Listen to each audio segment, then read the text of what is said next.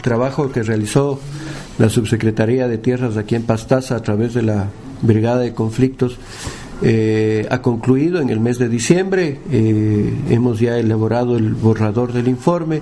hemos dado ya nuestro nuestra exposición en Quito al director de titulación, el señor subsecretario de Tierras, eh, en los actuales momentos lo que estamos haciendo solo son la corrección de planimetrías, no la corrección, eh, adjuntar las coordenadas dentro de las planimetrías que se elaboraron, sí, como reza en nuestras resoluciones administrativas justamente en el tema de elaboración de planimetrías. Y eh, verdaderamente nuestro tema o el tema como subsecretaría eh, lo hemos ya cerrado este capítulo, este tema. Hemos dado en el tiempo del expresidente, el señor Antonio Vargas, nos invitó a, dar una, una exposición eh, al Cabildo,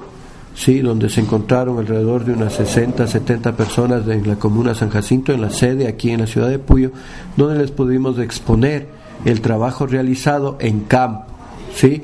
pero también basándonos en información secundaria eh, en base a una investigación realizada en el Archivo Nacional en la ciudad de Quito, donde podemos recabar tanto la escritura original, copias de la escritura original, como del plano original que se adjunta a la escritura que en 1947 el Supremo Gobierno entregó a la tribu indígena de Puy. En tal virtud, eh, creemos que el trabajo de la subsecretaría eh, eh, eh, ha llegado a su fin en este caso. Tenemos listo, como les repito, el informe. Eh, vamos a proceder ya oficialmente a entregarlo a la subsecretaría en la ciudad de Quito y al señor gobernador también de la provincia, que también ya conoce sobre el particular. Eh, lo único que resta es de que la dirigencia, la nueva dirigencia de la Comuna San Jacinto, realice un trámite administrativo interno en la subsecretaría para llegar a subsanar o a cumplir con algunos requisitos para que el área que se encuentra totalmente en posesión, la comuna San Jacinto, de una vez y por todas que quede georreferenciada y catastrada tanto en, en el catastro de la Subsecretaría de Tierras como también eh, compartir con el municipio tanto de Mera como el municipio de Pastaza y pueda ser catastrado esta área final de la comuna.